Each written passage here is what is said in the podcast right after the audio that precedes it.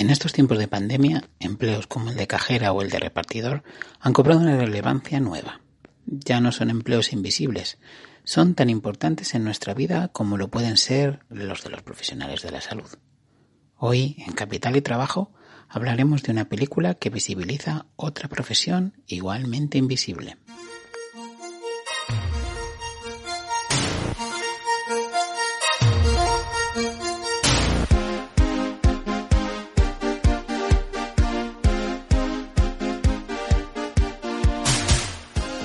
Bienvenidos y bienvenidas todos y todas a Capital y Trabajo, un podcast sobre cine y economía.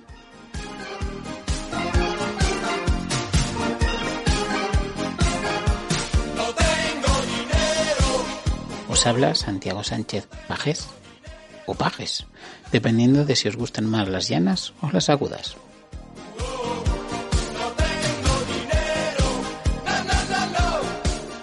Gracias por vuestra acogida al primer episodio de este podcast que comenzó la semana pasada.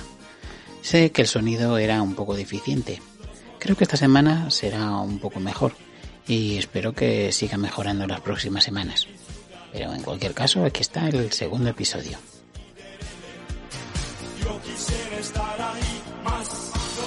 Si la semana pasada hablábamos de una película clásica de los años 50 norteamericana y en blanco y negro, hoy nos vamos a ir al otro extremo y vamos a hablar de una película pequeña, independiente y reciente que podréis encontrar hasta el 1 de mayo en Filmil. Se llama La Camarista.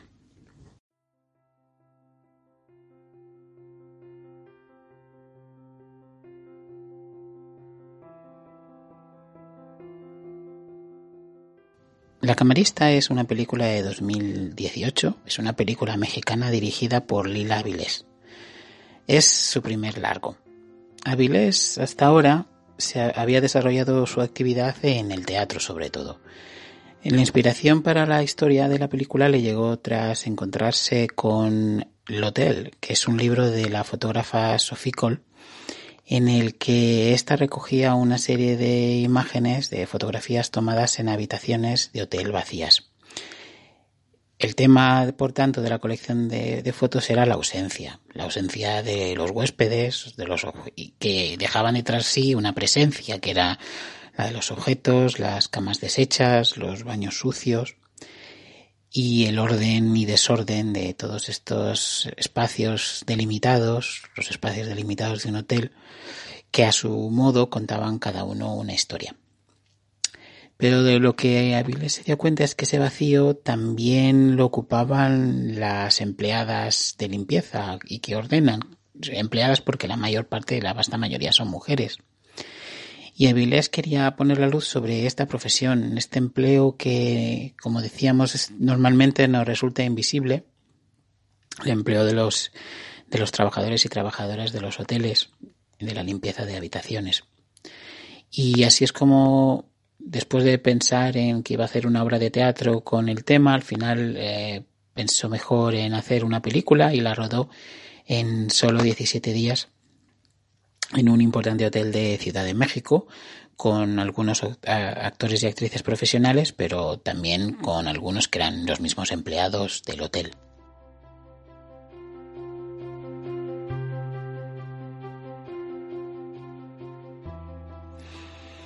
Últimamente seguramente habréis oído eh, noticias en las que se daba a conocer, aunque no tanto como debería, las muy malas condiciones de trabajo en términos de tiempo de descanso y de sueldo de estas empleadas que popularmente conocemos en España como las Kellys. Pero poco sabemos de sus vidas, de, o de sus aspiraciones o de su día a día, y menos aún el cine se ha ocupado de ellas. Eh, si pensáis que estamos hablando de una película de cine social típico, pues la verdad es que no lo es, porque eh, Avilés huye mucho de este cine que a mí particularmente me da mucha rabia porque parece más bien una excusa para estar, para pasar hora y media de vacaciones en la miseria de los demás, como decían los Sex Pistols. Y pienso en el cine feísta y tosco de Ken Loach, ese cine que es presuntamente realista, pero que en realidad es tan artificial como cualquier otro. aunque los medios con los que está realizada la camarista pues son bastante modestos, eh, seguramente más que el del tipo medio de lo que entendemos como cine social, el director de fotografía, que es Carlos Rossini, hace un trabajo sensacional y además también se ve la sensibilidad estética de Avilés, ¿no? que por supuesto tiene ese esa background en el mundo de las artes escénicas y entre ellos componen una película que eh, todo lo contrario, no es feista ni horrible, es una película muy interesante desde el punto de vista visual. La composición de los planos, los encuadres son excelentes, a veces son un poco obtusos, no son muy directos y eh, consisten en la protagonista paseando o trabajando en un montón de habitaciones asépticas, todas uniformes, muy parecidas, con, colores, con colores muy apagados. Y allí, allí la vemos, a veces trabajando y a veces descansando.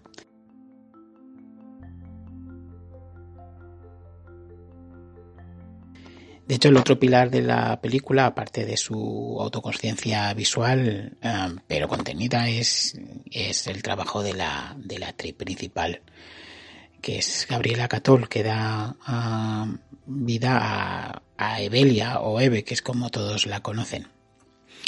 Catol es una de las actrices profesionales que aparecen en la película, pero la verdad es que no lo parece, su naturalidad es, es increíble y, su actuación le ha merecido un montón de elogios muy merecidos.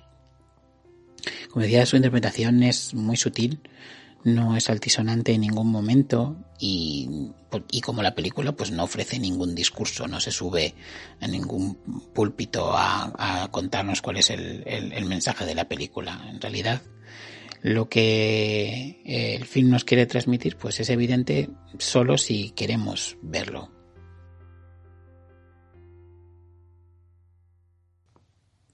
Como os decía, pues su día a día consiste en entrar en muchas habitaciones, muchas cada día, y cada vez que entra en una de ellas, pues se encuentra una ventana a una existencia pues que no es la suya. Huéspedes con mucho dinero, porque se trata de un hotel de alto standing, donde también hay suites ejecutivas. Y allí es donde se hospeda pues una élite global, podemos decir, porque viajan la mayor parte de ellos, muchos de ellos son extranjeros, y no podrían ser más distintos que Eve. La pobre tiene que viajar dos horas cada día en transporte público para llegar al trabajo, tiene que levantarse a las cuatro de la mañana, y el contraste es evidente. A veces entre habitación y habitación pues la vemos llamando a su casa, una casa que nunca llegamos a ver y en la que sabemos que vive allí su hijo de cuatro años, que durante el día pues es cuidado por una persona a, la que parece que tiene problemas en pagar. Y la obsesión de ella es bueno llegar al famoso piso 42 para poder ganar más dinero y mantener a su familia y también a, la, cuidadora. El piso 42 es en el que están las habitaciones de los ejecutivos y, es, y se pagan mucho mejor. Y para ello, pues se, se parte el lomo a trabajar todos los días haciendo muchas, muchas habitaciones, trabajando ah, muchísimas horas. Pero con todo, cada vez que entra en una de estas habitaciones, esta ventana a una vida diferente, pues eh, también se le ofrece una oportunidad para mm, desarrollar su curiosidad, porque Eve es una persona bastante curiosa, eh, en la que, vemos a veces buscando entre las basuras de, los clientes, pero no para llevarse nada, sino simplemente para ver cómo son sus vidas. A veces mira con curiosidad simplemente una botella de plástico que han dejado y a veces también pues sus pertenencias, ¿no? Porque quiere saber cómo son esas personas a las que muy pocas veces ve. Por lo demás, ella no hace mucho ruido ni habla con demasiadas personas. Pasea ahí por los pasillos con su hoja de tareas en ristre, haciendo habitaciones, más habitaciones y intentando pues que no se queje nadie de ella y así poder por fin conseguir el piso 42. Y al principio es muy tímida, luego ya veremos que eso cambia un poco, ¿no? Como decías, lo importante es el contraste entre la existencia de Eve, su existencia cotidiana y esas personas a las que no vemos. Si, por ejemplo, en Parásito, que es una película muy reciente que seguro conoceréis, ese, ese contraste es el conflicto central de la película, es el motor de la película, aquí apenas hay contacto entre Eve y las clases altas que se alojan en su hotel. Como decía, la mayor parte de las veces ese contacto ni siquiera está. Eh. Ella solo habita la ausencia, el hueco, el vacío que han dejado esas personas al marcharse. Pero en las pocas ocasiones en las que hay contacto directo, pues ese contacto es bastante frustrante, porque normalmente los huéspedes la ignoran, ni siquiera la miran.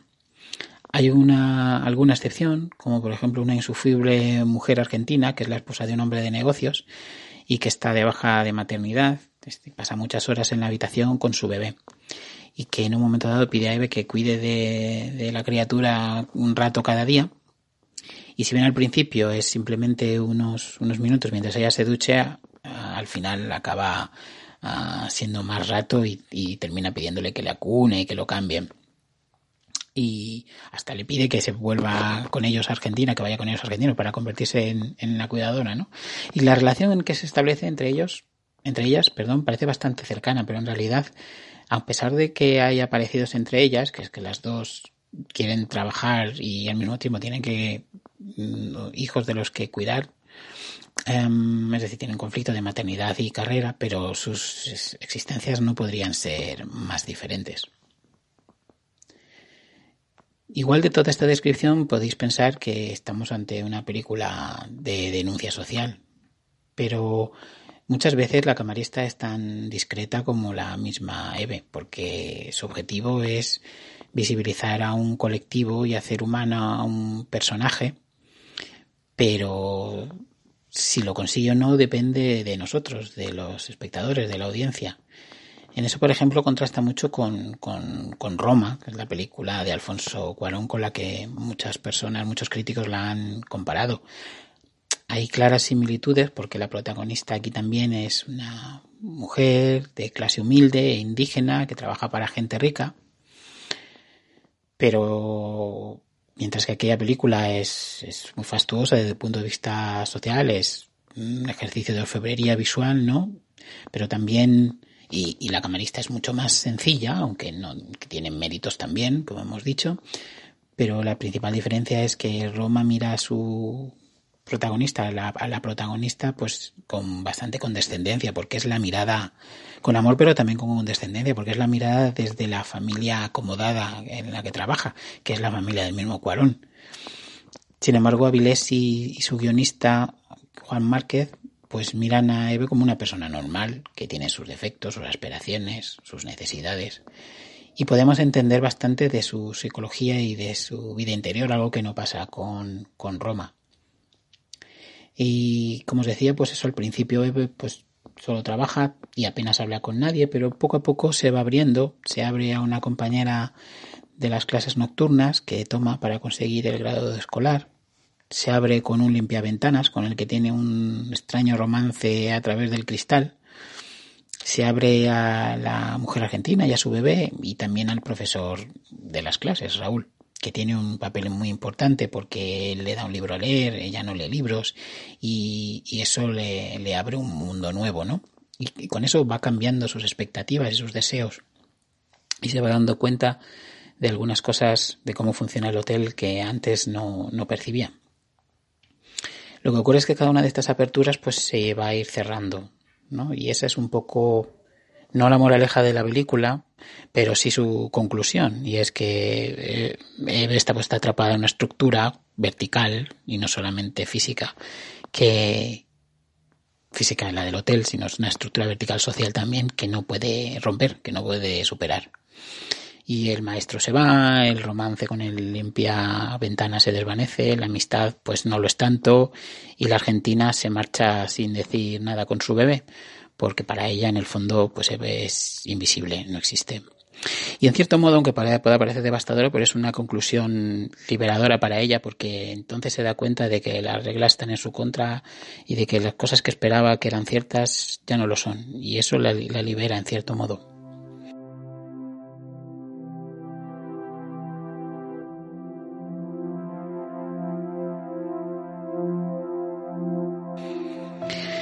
He intentado pensar en cómo ubicar la camarista en el cine sobre eh, y economía relacionada con, temas pues de trabajo y de precariedad laboral y la verdad es que me ha resultado un poco difícil, quizá no sé si es porque no lo he pensado lo suficiente.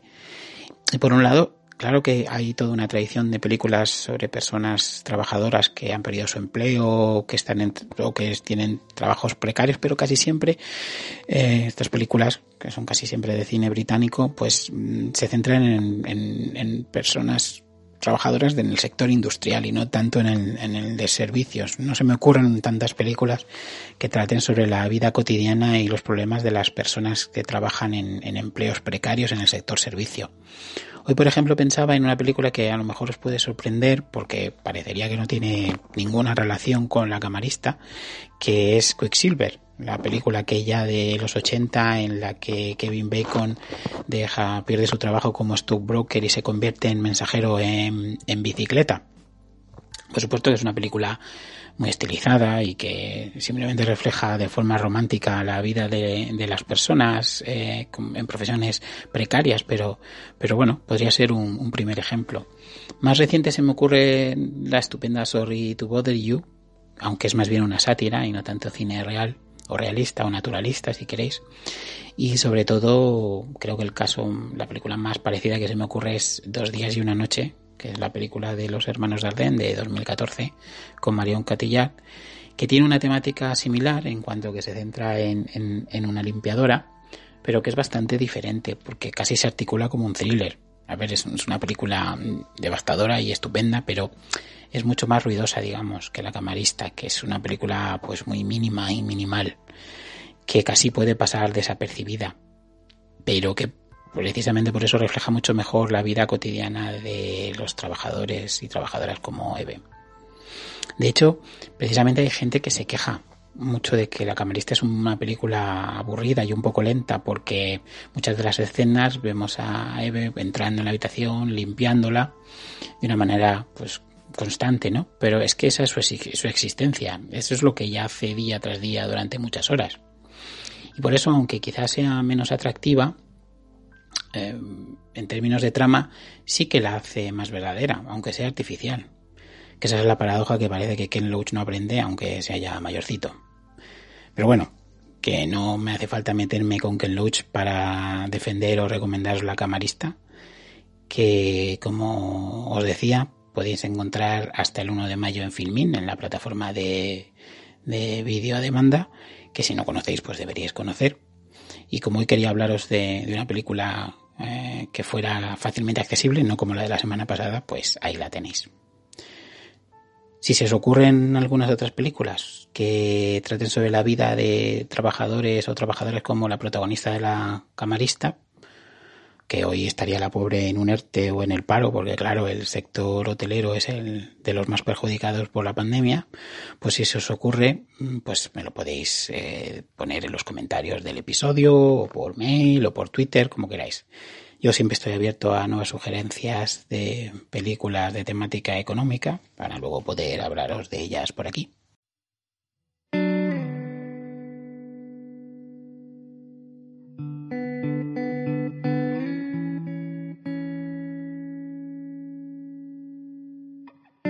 Como siempre, para acabar el episodio de hoy os voy a poner una canción también de temática económica y en el caso de hoy va a ser una canción de Donna Summer que seguramente conoceréis o habréis escuchado muchas veces que se llama She Works Hard for the Money.